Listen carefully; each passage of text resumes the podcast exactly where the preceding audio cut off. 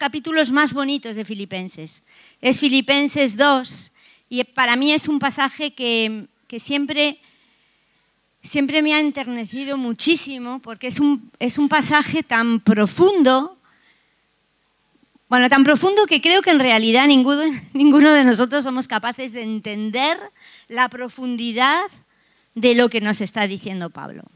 Ahora, yo lo voy a dividir en dos partes, ¿no? Voy a leer del 2, del capítulo 2, del 1 al 11, y para mí hay dos partes. Los cuatro primeros versículos en los que Pablo habla a los filipenses y les dice en lo que están fallando, y luego a partir del 5, ahí él les está diciendo a quién se tienen que parecer, ¿no? Entonces, eh, vemos en, en los primeros versículos, si lo podéis poner, lo leo de ahí. Dice, por tanto, si hay algún estímulo en Cristo, si hay algún consuelo de amor, si hay alguna comunión del Espíritu, si algún afecto y compasión, haced completo mi gozo, siendo del mismo sentir, conservando el mismo amor, unidos en espíritu, dedicados a un mismo propósito. Nada hagáis por egoísmo o por vanagloria sino que con actitud humilde cada uno de vosotros considere al otro como más importante que a sí mismo, no buscando cada uno sus propios intereses, sino más bien los intereses de los demás. Esa es la primera parte. En estos cuatro primeros versículos vemos que la iglesia de los filipenses estaba en peligro. Había un peligro de desunión y el apóstol Pablo les amaba muchísimo y quería salvaguardarlos de eso, ¿no? Entonces, ahí había hombres que vivían para gratificar su propia ambición egoísta. Algunos buscaban concentrar en sí mismo todas las miradas y la finalidad de Jesús, sin embargo, era que todas las miradas siempre fueran a Dios. Pero filipenses no, mm, los filipenses no hacían eso. Ellos eh, buscaban más sus intereses, había discordias, eh, les anima a que se despojen de sus ambiciones personales, de su orgullo, deseo de sobresalir y que tengan un corazón humilde. Eso es lo que indica en esos cuatro primeros versículos. Jesús advierte que si todo lo que te propones es conseguir recompensas del mundo, pues puede que las consigas, pero no esperes las recompensas que solo puede dar Él. Ser de un mismo sentir significa tener la mente de Cristo, ver las cosas como Él las ve y responder como Él responde. Tener el mismo amor significa mostrar el mismo amor a otros que el que hemos recibido nosotros de Él. Difícil, ¿eh? O sea, les pone un, escalón bien alto. Ahora, os voy a decir, la cura o el remedio de los trastornos que muchas veces tenemos entre el pueblo de Dios es que debemos de preocuparnos más los unos por los otros. Cuando tú te preocupas de otro, no piensas tanto en lo que no ha hecho el otro, no me ha llamado, no me ha dicho, no me... Esa es una de las de los remedios, ¿no? El Evangelio debe de crear una especie de liderazgo, pero de liderazgo transformador. Dar crédito a los demás, asumir la culpa cuando la tenemos y no desplazarla hacia otros, exaltar, como me ha dicho Antonio. Eso, esas cosas esas cosas son las que deberíamos de hacer unos con otros, no pisotearnos para escalar más alto, como es habitual en este mundo, ¿no? Yo no sé, el mundo laboral, yo he visto verdaderos trepas y gente que verdaderamente ha aplastado. Yo lo he sufrido también. Y dices, qué horror, qué horror. O sea, el estar intentando constantemente ser más que, aparentar más que, llegar a aplastar, llegar a ser más. Es que Jesús es totalmente lo contrario. Cuando vino, él lo único que quería era dar gloria a Dios, ¿no? Era toda la meta de Jesús, glorificar a Dios. Él no hacía nada para impresionar a los hombres o hacia su persona. Como veréis, él siempre, si sanaba, decía, vete y no se lo digas a nadie, preséntate al sacerdote. No iba y lo ponía en Facebook, en Instagram, en las redes sociales, milagro de Jesús! No, él procuraba irse. Había hecho el milagro, se glorificaba a Dios y se iba. Dice, guardaos de hacer vuestra justicia delante de los hombres para ser vistos. Nunca intentó ser él y decir, ah, qué bueno soy. Hago las cosas con la fuerza de mi padre, pero qué bueno soy. No, él nunca buscó eso. Cuando trajeron al paralítico, ¿os acordáis que le pasaron por el techo, por el tejado y le llevaron y le sanó? La gente estaba maravillada. Al verlo, ¿qué hicieron? Glorificar a Dios. Y Jesús era justo lo que él había pretendido, poder glorificar a Dios. Y él insiste en los filipenses que no busquen lo suyo, que no aplasten a nadie, sino que ensalcen al que está al lado, que le levante si tiene que ser levantado. Si soy culpable, que la asuma. Mirar por los demás, como nos gusta ¿no? que Él haga con nosotros. Vamos a poner los versículos del 5 al 11. Esto contesta, haya pues en vosotros esta actitud que hubo también en Cristo Jesús, el cual, aunque existía en forma de Dios, no consideró el ser igual a Dios como algo a que aferrarse, sino que se despojó a sí mismo, tomando forma de siervo y haciéndose semejante a los hombres. Y hallándose en forma de hombre, se humilló a sí mismo, haciéndose obediente hasta la muerte y muerte de cruz. Por lo cual también Dios también le exaltó hasta lo sumo y le confirió el nombre que es sobre todo nombre. Para que, los, para que en el nombre de Jesús se doble toda rodilla de los que están en el cielo y en la tierra y debajo de la tierra. Y por fin, y toda lengua confiese que Jesucristo es Señor para gloria de Dios Padre. Ahora me voy a centrar más en Jesús, ¿no? Pablo nos muestra dos cosas en este pasaje, y es la primera parte, la realidad humana, y la segunda parte, la realidad divina de Jesucristo. Dice, tened en vuestro interior la misma actitud que hubo en Cristo Jesús, que siendo en forma de Dios, esto quiere decir que Jesús era Dios, eso lo hemos visto en el discipulado semanas atrás, él poseía la misma existencia que Dios en naturaleza en esencia y en ser. Jesús poseía la misma existencia que Dios en naturaleza, en esencia y en ser. Si vamos a Génesis 1, ¿qué dice? Solo Génesis 1, capítulo 1, lo voy a leer exactamente. Dice, en el principio creó Dios los cielos y la tierra. Y si vamos a las epístolas de Juan, no, al Evangelio de Juan 1, Juan 1 dice, no pasa nada, lo leo, en un principio era el verbo, y el verbo era con Dios, y el verbo era Dios. Y aquel verbo se hizo carne y habitó entre nosotros. El verbo no es una cosa creada, era parte, es parte de la eternidad. Estaba con Dios antes de que empezara el tiempo y el universo. Si vemos el universo, si miramos todo lo que hay creado, si vemos todos los planetas, las estrellas, todo lo que hay, o sea, te quedas totalmente impresionado. Y más impresionado sabiendo que el que ha creado todas estas cosas se humilló a sí mismo. O sea, él ha creado todo eso y es capaz de venir y hacerse hombre. Hombre como nosotros.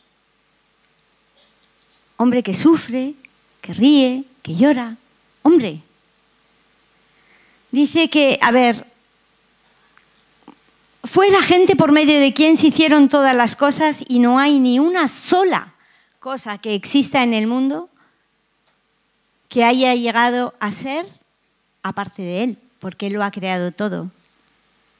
Pero ahí no consideró ser igual a Dios como, que, como algo a que aferrarse. ¿Qué hizo? Se vació. ¿Y se vació de qué? Se vació a sí mismo de su existencia en una manera igual a Dios. Él llegó y renunció, renunció a cantidad de cosas. A mí me parece muy difícil porque todos intentamos siempre buscar nuestros derechos y, oye, yo es que es que no han visto, es que yo lo hice bien, es que es que eso somos nosotros, ¿no? Pero él renunció a su relación favorable con respecto a la ley divina. En su encarnación tomó la carga del mundo, como hemos cantado esta mañana. Pero ¿sabéis para qué? Para quitar nuestra carga. Si llegamos, si pensamos eso, es que deberíamos estar todo el día, Señor, dando gracias por esa, esa obra tan increíble, ¿no? Porque si nosotros fuéramos perfectos como Él, ya de primeras, pero es que no. O sea, justamente muchos le hemos dado la espalda durante mucho tiempo. Incluso hoy hay mucha gente que le sigue dando la espalda. Pero Él, a pesar de antes, Él vio y quiso dar su vida, se vació. Renunció a sus riquezas. Él fue pobre, él fue pobre en todo, siempre anduvo de prestado. Nació en un pesebre, prestado. Bueno, como corte de bienvenida, ojo, en, el pueblo de Israel cuando nacía un niño había una fiesta familiar, se daba la bienvenida a ese bebé recién nacido. Claro, él estaba en otro sitio, estaba en Belén, no había nadie de la familia. ¿Y qué pasó? Pues que unos pastores fueron su corte de bienvenida, pastores que olían a oveja. Pero qué curioso, luego fue él el buen pastor, ¿no? que dio su vida por las ovejas. Y él vivió siempre de prestado, como os he dicho, al nacer, luego en una casa donde posar, una barca donde predicar, un animal, un pollino en el cual cabalgar, un aposento donde instituir la Santa Cena, y finalmente una tumba donde fue enterrado, ¿no? que fue José de Arimatea, que pidió a Pilato que le pudiese colocar ahí. Nada, no tuvo nada. Vino sin nada y se fue sin nada, siendo el creador de absolutamente todo. Su vida fue una vida de pobreza, de sufrimiento, y aunque era el más rico que pueda existir, por amor a nosotros se hizo pobre y, a ver, uno lo lleva así, ¿no? Y dices, bueno, yo, si tuviese un padre tan importante y me manda a hacer algo importante, bueno, pues pediría ciertas cosas, ¿no? ¿Vosotros qué pediríais? Hombre, más o menos una situación un poco acomodada, eh, pues no pasar muchas necesidades, tener favor a la hora de lo que fuera a pedir o necesitar y tener un parecer bien, ¿no? Porque todos queremos ser un poco guapos, o altos, o fuertes. Pero dice que no tenía parecer para que no le deseáramos, o sea, es que encima no fue guapo. O sea, en las pinturas que vemos del siglo del medievo o incluso pues Jesús superstar así rubio, ojos azules, el pelo largo. dices, qué guapo, ¿no? Pero es que él no era así, o sea, como le ponen. O sea, él nació sin parecer. O sea, que igual pasaría por aquí y no nos daríamos cuenta, ¿no? Uno más. dices, ¿y si yo fuera padre? también me gustaría, ¿no? O sea, ya que mando a mi hijo, bueno, a ver si encuentro un padrino que le coloque bien, que, que no pase necesidad. Eso como humanos, ¿no? O sea, por eso Pablo habla tanto de la realidad humana y de la realidad divina. Pero Jesús no, Jesús fue despreciado, desechado, y dice en Juan 7:5, que eso me llama mucho la atención, porque ni aún sus hermanos creían en él. Claro, también me pongo a pensar en tener un hermano como Jesús, tan perfecto, obediente, que no pecó nunca. Es como tener en clase un marilisto que siempre todo lo dice bien y que, y que dices, bueno, que se calle ya este, porque pues Jesús era tan perfecto que le debían de tener envidia, como pasó con José, ¿verdad? Y sus hermanos que le vendieron por envidia.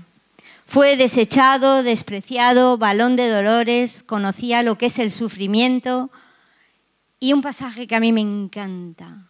Dice, cuando le maldecían, no respondía con maldición, sino que encomendaba la causa al que juzga justamente.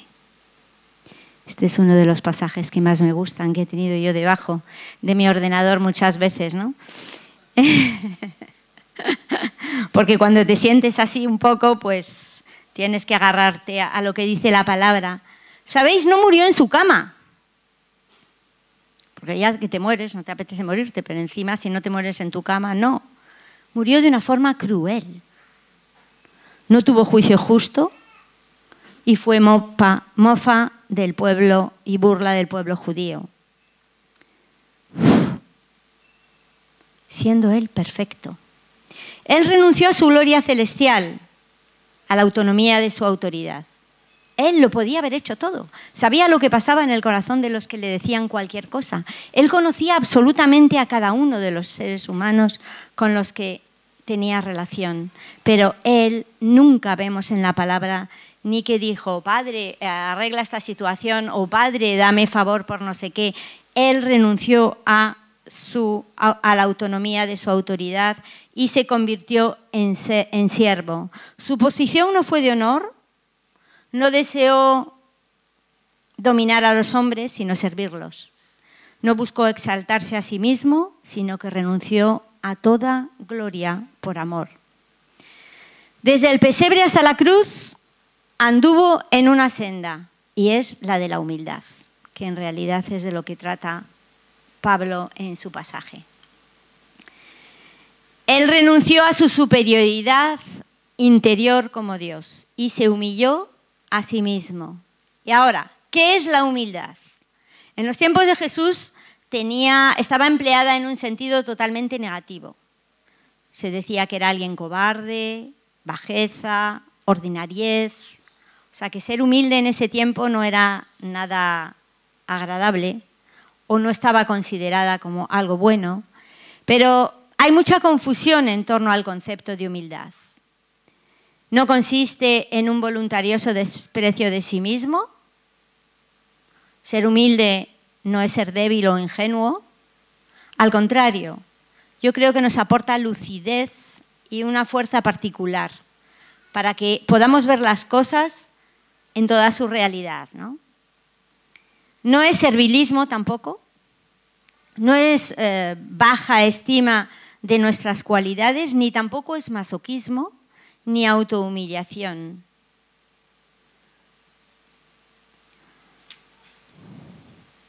Significa la humildad subordinarse, pero no arrastrarse.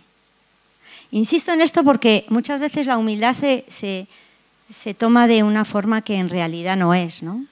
La palabra de Dios dice que como cristianos debemos de ser sumisos los unos a los otros en humildad. Eso lo dice en Primera de Pedro. Podemos crear paz y unión con los demás. Ahora, Pablo dijo que debemos de servir a Dios y solo a Dios. También hay un pasaje que dice, por precio fuisteis comprados, no os hagáis esclavos de los hombres. Jesús lo tenía muy claro. ¿A quién servía? A Dios. ¿A quién quería glorificar? A Dios. La humildad no significa que somos gente pasiva tampoco. Dios quiere que tengamos un espíritu afable y apacible, pero Dios requiere acción y celo y pasión. Dice en Romanos, en lo que requiere diligencia, no perezosos, fervientes en espíritu y sirvientes sirviendo al Señor, ¿no?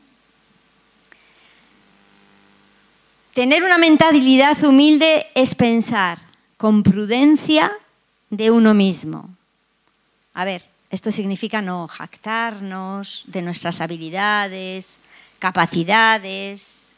Dice, no tengáis más alto concepto de sí mismo que el que debéis de tener, ¿no? Hay gente que se cree lo más del mundo mundial. Esto no significa ignorar los dones que tenemos o el llamamiento de Dios, porque cada uno tenemos un don. Dios desea hacer en nosotros una obra de transformación en nosotros, pero también a través de nuestra vida. Ahora, a veces ves a otro que dices, madre mía, ¿cómo le están utilizando? Bueno, no es que sea más que tú, es que a lo mejor tiene unos dones que el Señor en ese momento está utilizando para edificación de la iglesia. No debemos de desear nunca los dones de otro, pero sí tenemos que trabajar con los nuestros y llevarlos a la cruz para que Él los utilice. ¿Para qué? Para provecho del cuerpo. Dios quiere usarnos para su gloria y para su propósito. Tenemos que usar nuestros talentos y habilidades que Dios nos ha dado. Y qué bien que a cada uno nos ha dado una cosa distinta, porque si no haríamos todos lo mismo, todos en la alabanza, todos en el montaje. Bueno, no estaría mal tampoco. Pero Dios, mm, digo, eh, Él utiliza nuestros talentos y habilidades, debemos de utilizarlos bajo la dirección y la guía de Dios. ¿Para qué? Para darle a Él la gloria. Dios trabaja de acuerdo a leyes. Y eso es una ley natural. Si nos humillamos y sometemos nuestra voluntad bajo la poderosa mano de Dios, nos dará la gracia que necesitamos para vivir una vida cristiana y nos exaltará a su tiempo. Ahora, esto no se hace así. si pensáis, Señor, quiero ser humilde, quiero ser humilde, quiero ser humilde y mañana ya me levanto humilde. Pues no.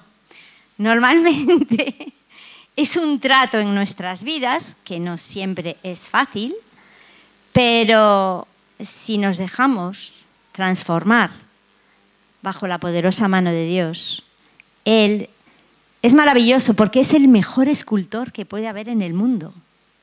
Él nos esculpe y hace una figura increíble de lo que éramos antes a lo que luego somos.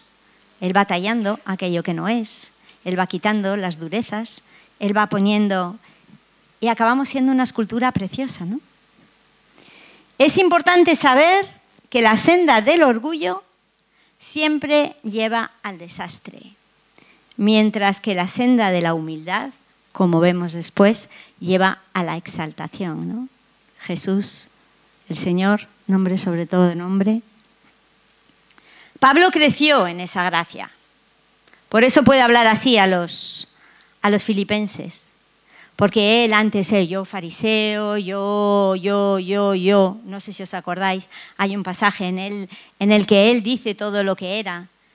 Pero Pablo, en un momento, en Efesios 3, si lo podéis poner, mirad lo que dice, 3.8. A mí, que soy menos que el más pequeño de todos los santos, se me concedió esta gracia, anunciar a los gentiles las inescrutables riquezas de Cristo. A mí, que soy menos que el más pequeño de todos. Dices, madre mía, con lo que era Pablo, y él se considera el más pequeño de todos. Y en 1 de Timoteo 1.15 dice, Cristo Jesús vino al mundo para salvar a los pecadores, entre los cuales yo soy el primero. O sea, qué humildad. Él caminó en ese, en ese, por ese camino. Una cosa hay, cuando la gracia, la gracia que recibimos de Dios, cambia nuestro corazón, la sumisión por temor se convierte en sumisión por amor. Y ahí es donde nace la verdadera humildad. Os lo voy a volver a repetir. Cuando la gracia cambia el corazón, nuestro corazón, la sumisión por temor se convierte en sumisión por amor. Y ahí nace la verdadera humildad. Dios hace grandes cosas. Si nos dejamos esculpir por Él, Dios hace grandes cosas. Y dices, no, es que yo no cambio todo lo que... Yo cuando veo hermanos que llevan mucho tiempo aquí y, llevamos conociéndonos y veo la obra, digo, Señor, qué bonito. O sea, qué bonito lo que estás haciendo en esa persona. Igual no lo está pasando del todo bien. Eso es otro tema. Como dice Rebeca, la vida es difícil, ¿no? Y las situaciones a veces son difíciles. Pero cuando veo lo que está cambiando, cuando veo cómo, cómo la gente va creciendo, digo, ojalá yo sea así, Dios mío, y esté creciendo en la medida que están creciendo los demás. No, no porque tenga miedo de que, me, de que me cojan la delantera, no, sino porque cambiemos todos, ¿no? Cambiemos todos a su imagen, cambiemos todos para, para ser más como Él, que es de lo que se trata y lo que Pablo quiere decir a los filipenses. Si los cristianos vemos las implicaciones del Evangelio, nuestro corazón es transformado por Él, tendremos esa humildad que no tendríamos si no nos reconociéramos pecadores y no nos sintiéramos completamente amados por Dios. Por tanto, voy a terminar con esto. Lo que más importa no es nuestro prestigio personal o el éxito personal, sino hacer el bien, tener un corazón transformado por el Evangelio y sabéis qué, eso es lo que va a cambiar el mundo. Eso cambia el mundo, porque el mundo va totalmente al revés. O sea, vamos totalmente contracorriente. El mundo busca lo suyo, el mundo busca el egoísmo, el, el mundo busca tener, el mundo busca aplastar. Pero si nosotros nos amamos unos a otros como Él nos amó, si nosotros miramos unos por otros, si nosotros intentamos vivir en esos mandamientos, ama a Dios sobre todas las cosas y a tu prójimo como a ti mismo, eso es lo que va a hacer que cambie el mundo. Así que os animo en esta mañana a no tener miedo a los tratos de Dios porque nos esculpen para bien y pensar en lo que Él ha hecho y cómo se ha vaciado a sí mismo por cada uno de nosotros. ¿no? Y luego es digno porque Dios luego le ha ensalzado y podemos ver que no hay otro nombre como Él. Así que vamos a guardar este, esta palabra en nuestro corazón y, pensar, ¿no? como hemos cantado esta mañana, en, todo lo que Él hace para nosotros. Y aunque nosotros decimos qué puedo decir, porque no llegamos a entender la profundidad de ese Creador, pero sí al menos en nuestra medida poder darle la gloria, la honra y dejar que trate nuestros corazones y nuestras vidas.